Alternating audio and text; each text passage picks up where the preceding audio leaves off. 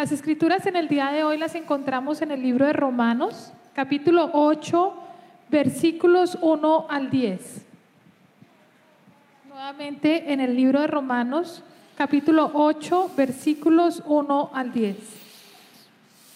Por lo tanto, ya no hay ninguna condenación para los que están unidos a Cristo, pues por medio de él la ley del Espíritu de vida me ha librado de la ley de, del pecado y de la muerte.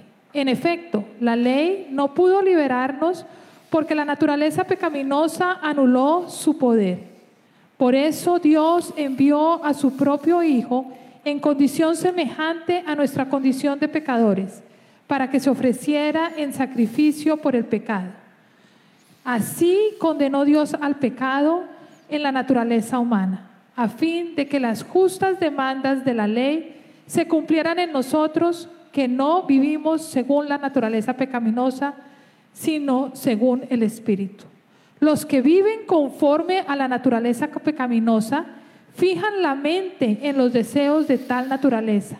En cambio, los que viven conforme al Espíritu fijan la mente en los deseos del Espíritu. La mentalidad pecaminosa es muerte, mientras que la mentalidad que proviene del Espíritu es vida y paz. La mentalidad pecaminosa es enemiga de Dios, pues no se somete a la ley de Dios ni es capaz de hacerlo. Los que viven según la naturaleza pecaminosa no pueden agradar a Dios. Sin embargo, ustedes no viven según la naturaleza pecaminosa, sino según el Espíritu. Y es que el Espíritu de Dios vive en ustedes. Y si alguno no tiene el Espíritu de Cristo, no es de Cristo. Pero si Cristo está en ustedes, el cuerpo está muerte, muerto a causa del pecado, pero el Espíritu que está en ustedes es vida a causa de la justicia. Esta es la palabra de Dios para el pueblo de Dios. Amén. Y los invito a que oremos juntos. Padre amado, te damos infinitas gracias por tu palabra. Gracias por tener la posibilidad de escuchar tu palabra, de escuchar tu voz, Señor, y poder entender el mensaje que nos traes para cada uno de nosotros, tan importante, Padre.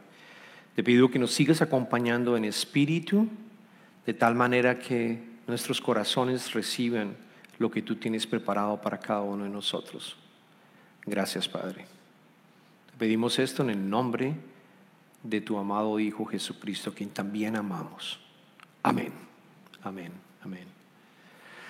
Es interesante pensar que la persona más importante, el ser más importante en nuestras vidas, no lo podemos ver, no lo podemos abrazar, no podemos escuchar su voz como tú y yo recibimos y escuchamos las voces de otro ser humano. Dios es espíritu. Dios es inmaterial. Dios no lo podemos contener en una caja. Dios trasciende el espacio y trasciende el tiempo. Nosotros, por otra parte, solo vivimos en un espacio que sabemos que son tres dimensiones nada más.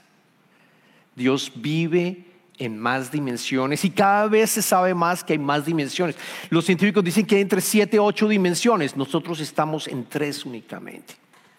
Dios trasciende el tiempo y nosotros estamos solamente en el tiempo presente. Si lo miramos bien, no podemos tener la experiencia del pasado, oírnos al pasado, oírnos al futuro. En realidad vivimos solamente en el presente. De hecho, este momento que estás viviendo, esto que estás escuchando en este momento, no se va a volver a repetir. No se va a volver. Cada momento que nosotros vivimos es único y está en el momento presente. Y desafortunadamente creo, y Pablo lo dice acá, que nosotros, precisamente porque Dios es inmaterial, precisamente porque no lo podemos ver y no lo podemos tocar, nos genera un un obstáculo, si lo queremos decir, para tener una relación con Dios, para, que, para estar caminando diariamente con Dios. Porque llega el día lunes o llega esta tarde y sencillamente volvemos a estar en este mundo material, estamos en este mundo físico.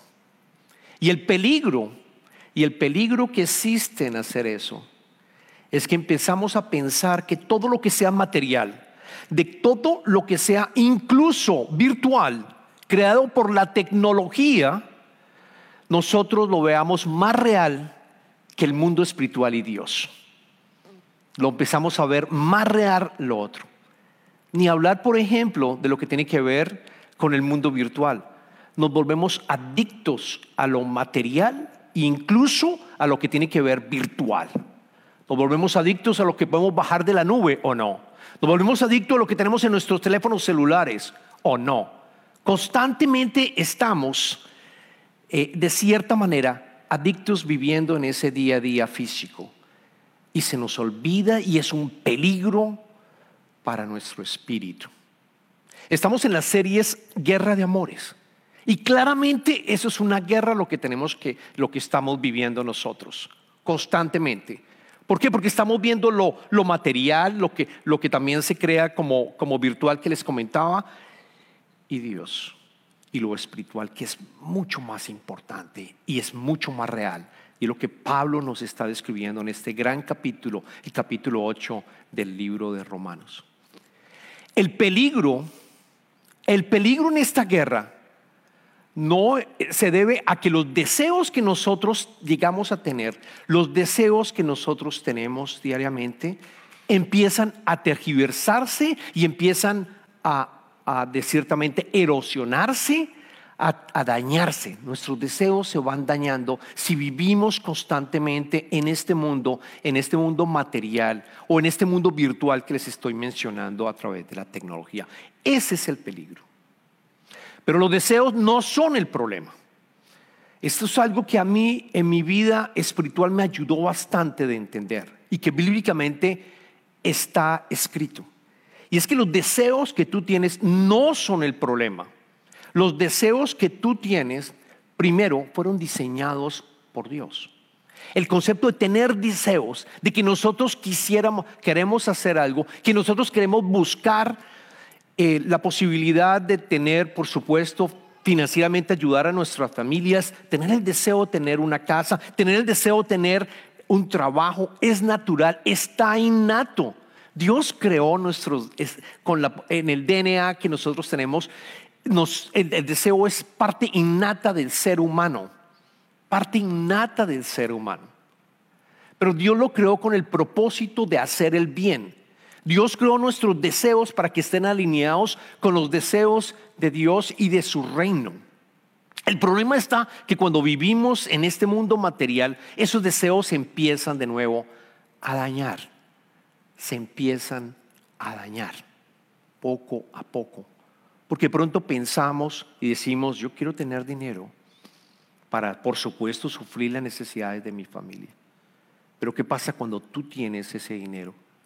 y empiezas de pronto a, buscar mucho más de esto.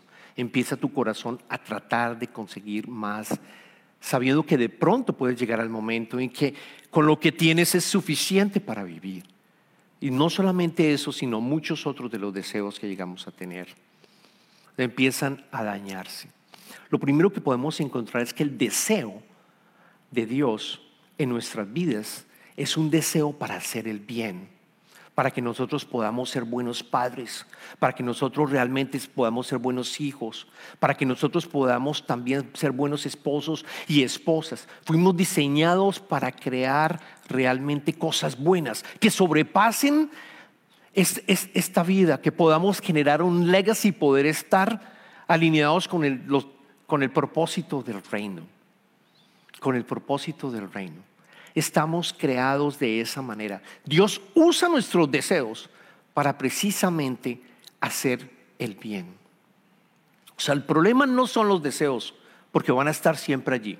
Y lo otro que yo descubrí y que me ayudó mucho en mi camino espiritual es que los deseos, una vez tú los satisfaces un poco, vuelven a aparecer. El deseo vuelve a surgir, vuelve a surgir ese mismo deseo. ¿O no les pasa a ustedes, por ejemplo, cuando comen una comida agradable, un barbecue, ahora que estamos en el verano? Preparamos el barbecue, nos lo comemos y a pesar de que quizás nos sentimos ya completamente llenos, queremos más o no. Queremos un poquito más. O ese postre, ese postre que comemos un pedazo, yo me voy a comer solo un pedazo, pero está tan delicioso. Y el deseo de querer más, y entonces pedimos otro y seguimos pidiendo otro, porque nos encanta esa sensación, ese deseo. Ese deseo se repite, es también natural. Y eso para mí me ayudó bastante a entender, a entender que nuestros deseos, yo tengo que estar analizándolos y mirando constantemente qué es lo que está pasando. ¿Por qué? Porque cuando se deterioran los deseos, cuando se, dañan, cuando se tergiversan, aparecen los vicios. Aparecen los vicios. Allí es cuando aparecen los vicios porque yo quiero más. Y de nuevo, esos deseos los satisfaces un poco, pero no los satisfaces completamente, vuelven a aparecer. Y cada vez yo quiero más y más y más. O quizás te tomas un licor y te gusta la sensación del licor y no quieres parar y sigues o esperas volver a tener esa misma sensación. Y podemos llegar a tener un problema de alcoholismo, podemos llegar a tener un problema serio en nuestras vidas. O quizás, por ejemplo, descubres el sexo con alguien que tú de pronto no amas y quieres experimentar nuevamente esa, esa relación íntima con otra persona y el placer o descubres la pornografía y quieres tener más y más y más y no para. Cuando yo les hablo también, por ejemplo, de la parte virtual, por eso yo creo que los niños no deberían tener acceso a los teléfonos y tratar de postergar lo máximo posible. Porque lo que sucede con la social media, con el social media, con esos teléfonos, es que generan una, una, una sustancia llamada dopamina Usted la pueden analizar y leer después. Esa dopamina te da gratificación y lo vivimos nosotros como, como, como adultos, pero los jóvenes, los niños de 8, 9 años, no pueden manejar esa sustancia y cambia las prioridades del niño y el niño prefiere estar conectado en el teléfono, viendo social media, jugando, versus haciendo sus tareas, ayudando a los padres o quizás jugando afuera. Constantemente nos, nos vamos nos vamos contaminando con esos deseos sin saberlos encauzar de la manera correcta. El problema no está en tener deseos, el problema es saber qué estás deseando, qué es lo que tú estás deseando. Los vicios, de hecho la iglesia primitiva, los monásticos que se apartaron a estudiar la palabra, encontraron siete vicios capitales. Y cuando yo digo capitales, quiere decir, en latín significa que son jefes, que son como reyes que te oprimen y que te, y que te oprimen y, te, y te, te dejan apresado como si tuviera una cadena. Esos sitios, esos siete vicios capitales son la pereza, la lujuria, la gula, la envidia, la ira, la codicia y la vanagloria. Díganme si, hacemos un análisis de nuestras vidas, estoy seguro que allí están muchos de estos vicios. Yo también los tuve. Yo también tuve estos vicios. Porque continuamente aparecían y quería yo estar teniendo la posibilidad de satisfacerlo, como por ejemplo la gula o la vanagloria. ¿Cómo puedo tener yo la posibilidad de tener más reconocimiento por parte de las, de las personas? Por lo tanto, ¿Cómo surge el pecado? El pecado surge por el mal uso, el pecado surge por el mal uso de los poderes que Dios nos ha dado para hacer el bien. Eso lo dijo Basilio el Grande. Cuando la iglesia ya había surgido, el, cristianismo ya estaba oficialmente declarado. Este emperador bizantino que, que apoyó el cristianismo, dijo, el pecado es el mal uso de los poderes que Dios nos ha dado para hacer el bien. Exactamente el, el deseo que nosotros tenemos es usado por Dios precisamente para que tú puedas trabajar en el reino y expresar el amor de Dios a los demás, a tu familia y al resto y a la comunidad. Él usa nuestro deseo de tal manera que tú continuamente vas a estar buscando más y más hacer el bien. Y allí surge la pasión. Allí surge la pasión para hacer las cosas bien. ¿No les pasa, por ejemplo, que de pronto alguien desea cocinar? Mi hija, por ejemplo, Carolina, le encanta hacer eh, el hornear. Todo el tiempo está horneando. Y le encanta que cada vez quede perfeccionado. Y está buscando recetas y está trabajando en cómo puedo perfeccionarlo. Precisamente porque ese deseo, ese deseo está allí y es, es algo bueno. O cuando tú pintas algo, el pintor pinta alguna obra maravillosa, esa sensación de haber hecho algo precioso, vuelve a hacer y vuelve a seguir. O cuando tú ayudas a, a las personas. La semana pasada, por ejemplo, tuvimos un seminario financiero aquí en la iglesia a través de una organización WBS, World um, siempre me escapa el nombre, Builder, pero Builder es una organización que permitió enseñarnos durante cinco días en la semana cómo manejar nuestras finanzas. Y lo que hacen es sencillamente presentar el material totalmente gratis. Y tuvimos más de 35, posiblemente más personas, 30 a 35 personas, que vinieron todas las semanas para aprender. Y yo me quedé pensando, el hacer el bien, el servir, porque fue completamente gratis entregando el material también. Eso hace que esa misma organización y los que están allí empiecen a hacer más de esto, porque ellos saben, ellos saben que van a ser bendecidos, que si ellos van a tener la posibilidad de asesorar a alguien financieramente, van a, van a recibir una compensación, pero al final la motivación original fue la de ayudar. Y ese deseo está bien canalizado para que puedan seguir haciendo esa obra. Me siguen en el razonamiento. Me siguen en el razonamiento. Y la mejor ilustración que les puedo traer es, ver el poder que genera, por ejemplo, cuando ustedes van a Galveston, cuando ustedes van a la playa, por ejemplo. nosotros íbamos con nuestros hijos cuando estaban creciendo bastante a Galveston, a Freeport, a Surfside, estar con los niños. Y empecé a notar las dunas. Las dunas es cuando las dunas se forman porque el, viento empieza a golpear tanto la arena de la playa que va creando como una montaña. No sé si lo hayan visto, pero seguramente sí lo han, lo han hecho. Constantemente está creando una duna.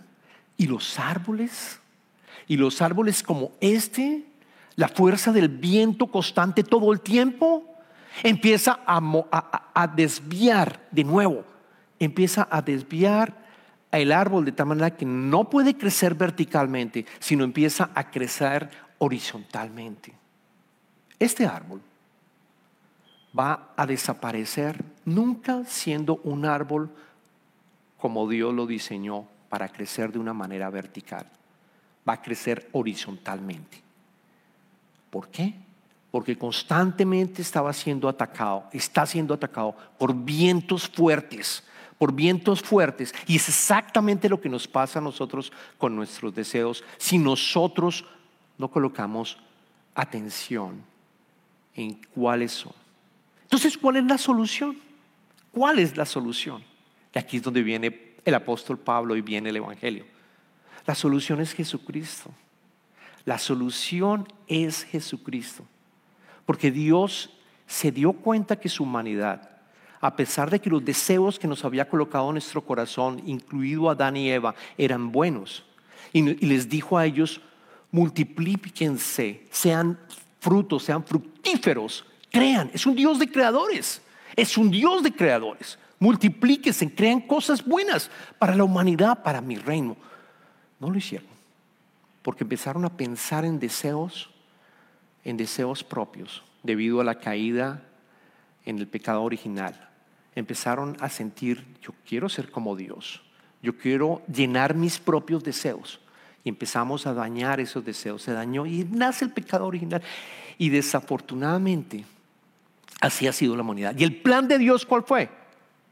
Todos o la mayoría, todos sabemos. Enviar a su Hijo Jesucristo precisamente para romper las cadenas del pecado, del vicio, de la adicción, y eso lo vemos en el capítulo Romanos, capítulo 8, grandioso capítulo que vale la pena que usted lo lean. en sus casas completamente. Voy a leer el versículo 1 y 2 que lo leímos en la mañana, pero en la mañana no, sino hace unos momentos. Pablo dice, el apóstol Pablo dice, por lo tanto, ya no hay ninguna condenación para los que están unidos a Cristo Jesús. Pues por medio de la ley del Espíritu de vida, de vida, me ha liberado de la ley del pecado y de la muerte.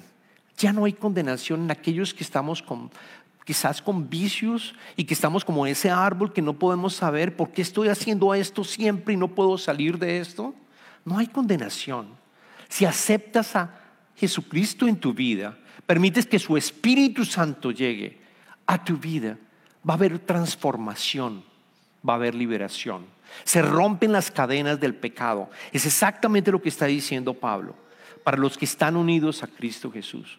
Unidos en Cristo Jesús en su espíritu.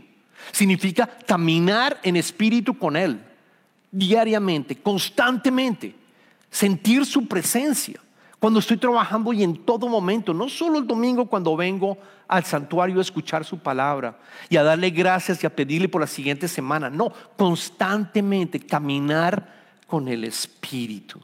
Es exactamente lo que nos dice Pablo. Rompemos las cadenas del pecado, del vicio y logramos organizar nuestra vida para que podamos llegar realmente a, glorificar a Dios. El mejor ejemplo también que está en las escrituras es la mujer samaritana. La mujer samaritana, usted lo leen en, el, Juan en el capítulo cuarto, la mujer samaritana tenía cinco esposos, había tenido cinco esposos. Era una mujer que tenía vergüenza, porque precisamente la mayoría de la gente sabía de que constantemente estaba con otros hombres. Y quizás, no lo dicen las escrituras, pero quizás Quizás ese deseo de sentirse amada, ese deseo de sentirse protegida, ese deseo de tener a un hombre como esposo, la llevaba constantemente a buscar amor, pero un amor que no era completamente eh, satisfecho, sino parcialmente. Y las relaciones se rompían y volvía con otro hombre y con otro hombre y con otro hombre. Tanta vergüenza tenía que cuando fue a buscar agua en esa época tenían que ir a, un sitio, a un pozo para buscar agua. Ella fue al mediodía cuando hacía más calor, cuando había mucho más calor, versus el resto de personas que van al final del día, cuando ya la temperatura ha bajado. Había tanta vergüenza en ella. Lo podemos percibir cuando tú lees las escrituras, que ella fue al mediodía a tomar el agua. Y Jesucristo tiene un encuentro con ella. Jesucristo el Salvador tiene un encuentro con ella, nuestro Salvador, y la libera. Y le dice algo muy, pero muy importante, que ella entendió que ella, él era el Mesías. Le dijo en el capítulo 4, versículo 13, 23, pero se acerca la hora, y ha llegado ya, en que los verdaderos adoradores rendirán culto al Padre en espíritu y en verdad, porque así quiere el Padre que sean los que lo adoren. Noten lo siguiente, así quiere el Padre que adoremos a Dios, en espíritu y en verdad. Y después le dijo, Dios es espíritu y quienes lo adoran deben hacerlo en espíritu y en verdad, porque así lo pidió el Padre. Así lo diseñó para poder rescatarnos. Envió a su Hijo para morir por nuestros pecados. Él resucita y nos deja el Espíritu Santo, la tercera persona de la Trinidad, Trinidad precisamente para que nosotros podamos tener ese poder transformador. Él, nos, permite tener, arreglar nuestros deseos de una manera en donde van a estamos, vamos a estar haciendo el bien, lo que realmente por lo cual nosotros fuimos diseñados del proyecto original para nosotros, del proyecto original para nosotros. La solución es Jesucristo. Después más adelante, eh, Romanos en el capítulo 8, versículos 5 a 6, Pablo nos dice también, los que viven conforme a la naturaleza pecaminosa fijan la mente en los deseos de tal naturaleza. En cambio, los que viven conforme al Espíritu fijan la mente fijan la mente, perdón, me perdí aquí, mientras que los, fijan la mente los deseos del espíritu.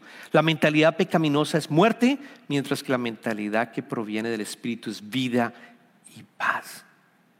Pablo nos está diciendo, Pablo nos está diciendo, caminemos totalmente, completamente, en todo momento, con el Espíritu, guiados por el Espíritu, guiados por el Espíritu, pidiéndole al Padre, pidiéndole constantemente y teniendo en comunión con Él, viviendo en comunión con Él constantemente.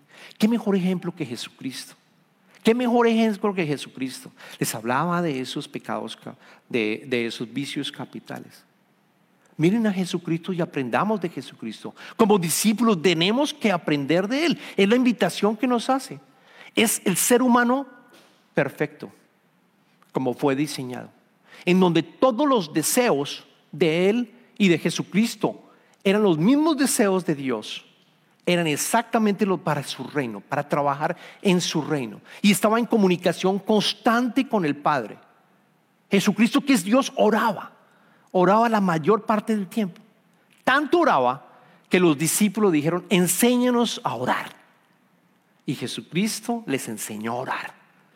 Jesucristo se retiraba y oraba con el Padre para tener precisamente esa comunión y saber cuál es la decisión que tenía que seguir, a dónde tengo que seguir trabajando para el ministerio.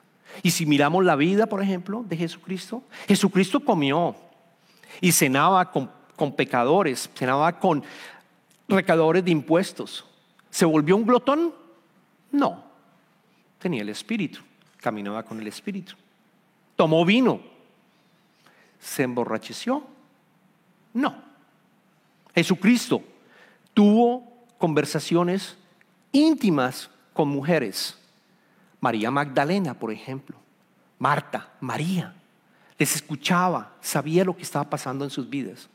¿Las usó para tener una satisfacción sexual? No. Jesucristo le seguían multitudes, miles de personas, todo el tiempo, todo el tiempo. ¿Tuvo vanagloria? No. Al contrario, buscaba la humildad. Se iba de los sitios donde habían más gente a siempre estar solas, solo con el Padre. Es el mejor ejemplo que nosotros podemos llegar a tener.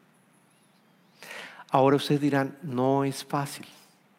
Y algunos de ustedes podrán decir, pastor, no es fácil eliminar este proceso es eliminar mis vicios quizás o mis deseos que son de la naturaleza.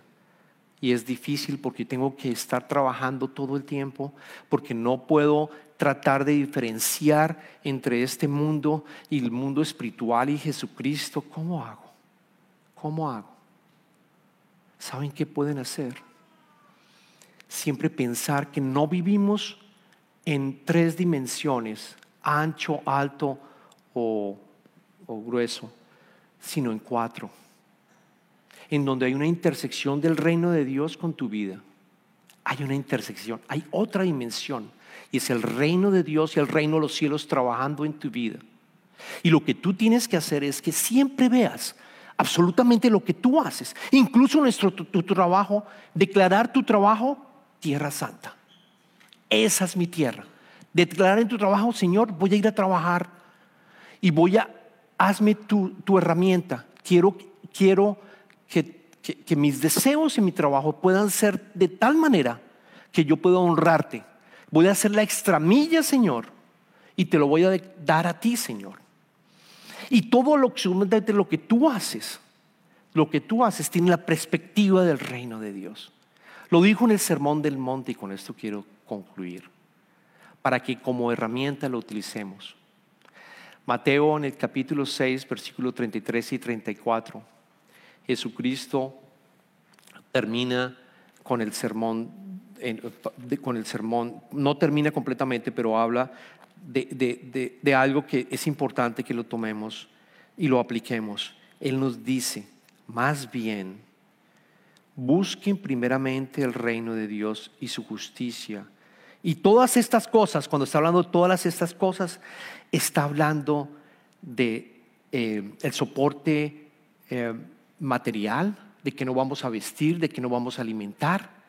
Está hablando de todo esto y él dice de las preocupaciones que tenemos y él dice todas estas cosas, la calma, la paz, tu sustento, les señar, les serán añadidas. Después continúa, por lo tanto no se angustien por el mañana, el cual tendrá sus propios afanes. Cada día tiene ya sus problemas. Nosotros somos seres espirituales con un destino eterno, con un destino eterno. Y tu decisión depende tu decisión de seguir a Jesucristo depende en que le abras las puertas y permitas que el Espíritu Santo llegue a tu vida.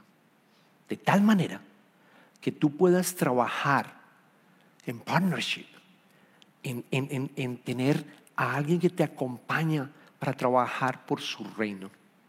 Y tus deseos, entonces, van a empezar a cambiar poco a poco y te vas a dar dando cuenta que estás siendo transformado.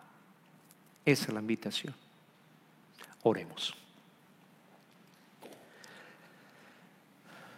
Amado Padre, te damos infinitas gracias por tu Hijo Jesucristo, que murió por todos nosotros y vino a este mundo pecador y respiró el mismo aire que nosotros respiramos y tuvo la misma vida y angustias quizás que nosotros tuvimos y tenemos, Señor.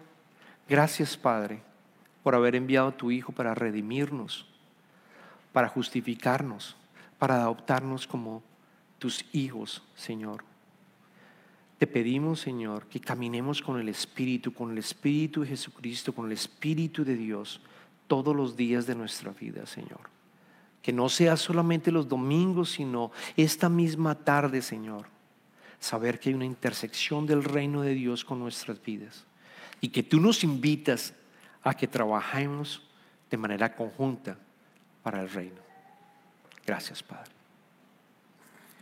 En este momento que entramos en las ofrendas, te damos también, Padre, gracias por aquellos que están aportando al ministerio de Covenant, una iglesia que está buscando la comunidad conectada con Cristo, una iglesia en dos idiomas, inglés y español, Señor. Bendice estas ofrendas para que se multipliquen y bendice también a aquellos que están dando parte de lo que tú les has dado y los has bendecido, Señor.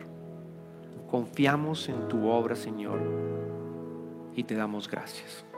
Te pedimos esto en el nombre de Jesucristo. Amén.